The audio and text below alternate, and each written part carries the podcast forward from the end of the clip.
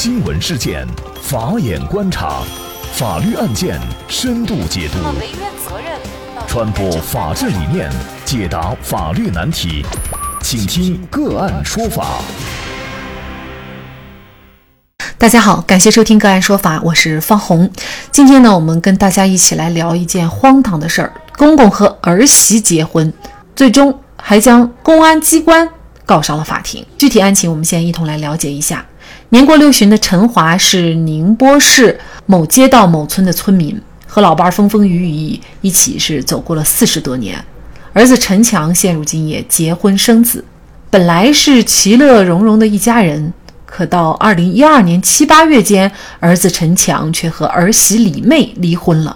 而此时他们的孩子都八岁了。就在儿子儿媳离婚后的一个月。老陈竟然和自己的老伴儿也离婚了，这就让村民们看不明白了：怎么平日里风平浪静的一家人，几天里小的离了婚，老的也离了婚？而接下来的事情更让村民们议论纷纷，甚至无法接受。在老陈和陪伴自己四十多年的老伴儿离婚后，大概一个月，老陈竟然和自己的儿媳李妹一起来到了民政局，办理了结婚手续。这叫什么事儿啊？这孙女儿才八岁，她叫老陈，是应该喊爷爷呢，还是喊爸爸呢？而老陈的儿子小陈又该怎么喊自己的前妻呢？是直接喊名字，还是喊什么呢？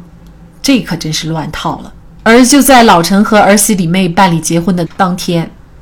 陈华就来到了高新区公安局，提出要把新媳妇儿和孩子的户口转到自己的户口上。高新区公安局的工作人员告诉老陈，老陈需要取得他所在村民委员会同意户口迁入的盖章证明材料才行。而老陈找村委会签字盖章，但是村委会不同意盖章。于是老陈和新媳妇儿就把高新区公安局告上了法庭，要求确认高新区公安局行政不作为违法。老陈称，他和现任妻子之间不存在法律规定的禁止结婚和婚姻无效的情形，他结婚也没有违反公序良俗，两人的婚姻当然合法有效。而高新区公安局则认为，老陈和自己的儿媳办理结婚登记的目的是为了进行户口迁移，而且结婚登记以后，老陈和儿媳并没有共同生活在一起，没有形成真实的婚姻关系，他们的结婚是假结婚。老陈和李妹之所以假结婚，两人是为了获得更多的拆迁利益及社员权益，通过假结婚的方式隐瞒了事实真相，编造虚假事实，意图违法办理户口登记。他们的户口迁移申请不符合法律规定，而且两人结婚还违反了社会伦理道德和公序良俗，不为社会大众容忍和接受。因此，从道德、公序良俗及社会效果评价来看，也不应当准许两人的户口迁移申请。那么，到底公公和儿媳的婚姻是否合法有效？老陈要求迁户口的请求又是否能够得到支持？那么，就这相关的法律问题，今天呢，我们就邀请云南大韬律师事务所副主任、婚姻家庭法律事务部主任、国家婚姻家庭咨询师谭英律师和我们一起来聊一下。谭律师您好。主持人好，听众朋友们好。嗯，感谢谭律师。那么首先呢，可能我们我们就很想问这样一个问题：这个公公和儿媳妇的这个婚姻哈，到底是不是一个合法有效的婚姻呢？呃，那我们首先来讲一下，就是呃，婚姻法关于婚姻无效的规定。那么我们国家的婚姻法呢，规定了有四种情形呢，呃，这个婚姻是无效的。第一种情形就是重婚的。第二种呢，就是没有达到法定结婚年龄的；第三种呢，就是说有禁止结婚的亲属关系，也就是说我们讲的近亲结婚的；第四种呢，就是婚前患有医学上认为不应当结婚的疾病，婚后尚未治愈的。那我们对照这几条来看呢，就说公公和儿媳之间这个结婚。好像是并不符合婚姻法所规定的这四种情形，因为他们之间是没有血缘关系的。那么婚姻法规定的这个禁止结婚的亲属关系呢？它的具体就是讲直系血亲和三代以内的旁系血亲。那么这个呢，都是必须要有血缘关系的。那我们都知道，公公和儿媳之间他是没有血缘关系的，所以从婚姻法上来判断呢，公公和儿媳是可以结婚的。但是我们要讲的是，除了婚姻法的规定，我们所有的这个民事法律行为还要符合民法总则的一个规定。我们国家的民法总则第一百五十三条有明文的规定，就是违背公序良俗的民事法律行为无效。那具体到本案来讲，本案的公公和儿媳结婚，那我认为他是违背了公序良俗，因为首先一个呢，就是说双方。本身是公公和儿媳的这个身份，那么在双方各自离婚之后呢，又呃办理了结婚登记。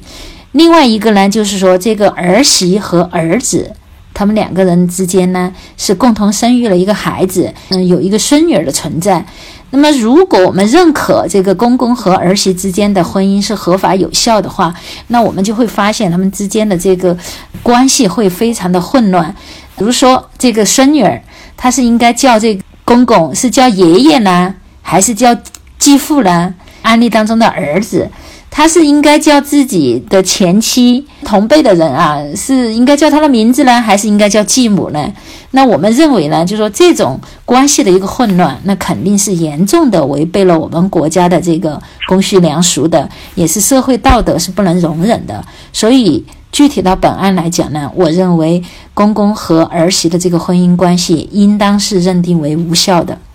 那如果是无效的话，事实上，那么自然他们去因为婚姻关系而要迁入这个户口的话，那肯定也是得不到支持的。但是还有一个问题，就是说，既然无效了，为什么婚姻登记机关还会给他们颁证呢？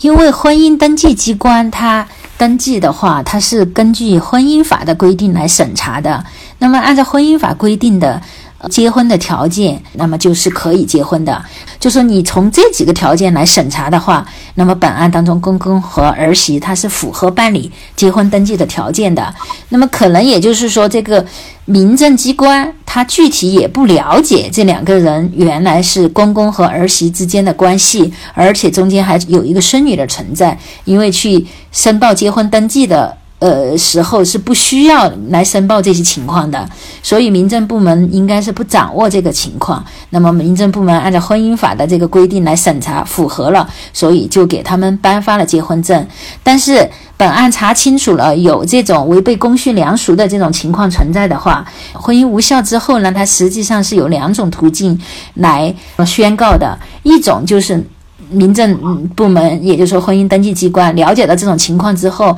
可以依职权来主动撤销他们的一个婚姻登记。那么第二种呢，也就是说，可以由利害关系人通过这个法院来宣告他们的婚姻无效。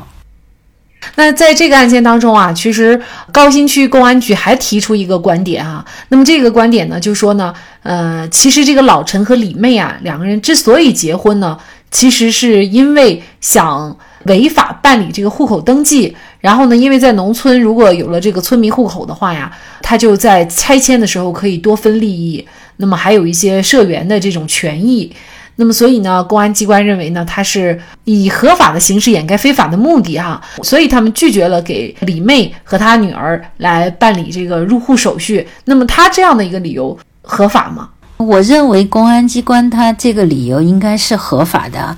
因为这个公公和儿媳虽然办理了结婚登记，但是双方并没有共同在生活在一起，也就是说有婚姻之名，但是没有婚姻之实，而且结婚之后立马这个。公公就来申请要把儿媳和这个孙女儿户口要来迁入呃自己的这个户口内，就说意图非常明显，而且是通过正常的一个生活表现来看，也不符合一般的夫妻的这种正常的一个生活方式。那么结合当地可能也就真要拆迁，然后有很大的一个利益分配，那我认为呢，呃，恶意串通，那么虚构事实来故意通过结婚登记的这种合法的一个方式，想达到办理户口的这个一个非法的一个目的，那么这个应该是可以得到认定的。那么如果认定了他是以合法形式掩盖非法目的的话，那公安机关对他予以拒绝办理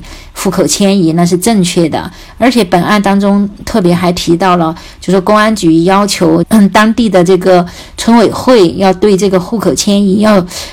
出具这个嗯证明材料，那么在实践当中确实也是，如果要迁入这种村民委员会的这个户口下面，因为我们都知道我们国家的目前的这种农村户口，它实际上是享有很多的一个福利待遇的，就是我们讲的村民待遇。按照目前的一个司法实践，都是需要接收户口的这个村民委员会是需要出具一个证明材料的，同意接收还是不同意接收。但是本案当中我们也可以看到。老陈并不能提交村委会的一个证明，所以说呢，据此的话，我认为这个公安局不予给他们办理户口迁移是合法的，也是有依据的。公安机关拒绝他办理这个户口迁移手续，从目前来看，可以有两个理由啊，一个呢是我们刚才所说的这个理由，还有一个就是他本身婚姻就是不合法的，以此为理由也可以拒绝给他办理，是吗？是的。但是这个事儿啊，其实也还是有一定的代表性啊，因为现在其实这种假结婚啊，并不是什么稀罕事儿啊，背后的目的都是为了，比如说为了规避二手房政策，那么还有的呢，就像本案当中，为了获得村民的一个待遇，呃，更多的可能在伦理上啊，也是一个非常大的一个挑战。嗯，是的。那么这种做法呢，首先是呃非常不可取的。那么现实生活中，法律上并没有这个假离婚的说法。就你真的就是说签了离婚协议的话，那你在离婚协议中就是所约定的这个财产分割呀，这些都是一个合法有效的。当双方真的办理离婚登记之后，那么另一方反悔了，就说不愿意跟他复婚了，那你这些财产可能就要不回来了。大家没有必要说为了一些金钱的这种利益关系，然后就舍弃了基本的一个准则。一个人在社会上嗯生活，那么首先的还是要遵循呃相应的社会规则和相应的伦理道德。君子爱财，取之有道。好，我们来看一下这个案件法院的最终认定。那一审法院是认为呢，老陈和李妹起诉要求确认。高新区公安局行政不作为违法，没有相应的事实和法律依据，因此呢，判决驳回老陈等人的诉讼请求。那么老陈不服，又提出了上诉。浙江省宁波市中级人民法院二二审维持了原判。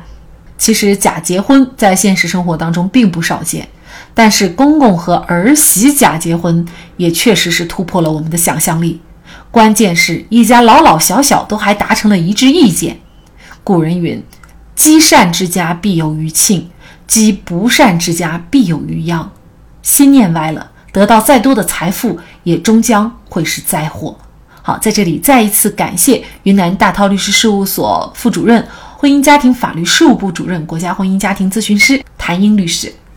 那么，大家如果想获得我们节目的图文资料，欢迎您关注“个案说法”的微信公众号，在历史消息当中就可以找到这期节目的全部图文资料。那么，大家在生活工作当中遇到一些法律问题呢，也欢迎大家向我们进行咨询。您可以添加幺五九七四八二七四六七这部手机号码的微信号，就可以找到我们。他们都非常的资深、专业和负责人。感谢您的收听，我们下期节目再见。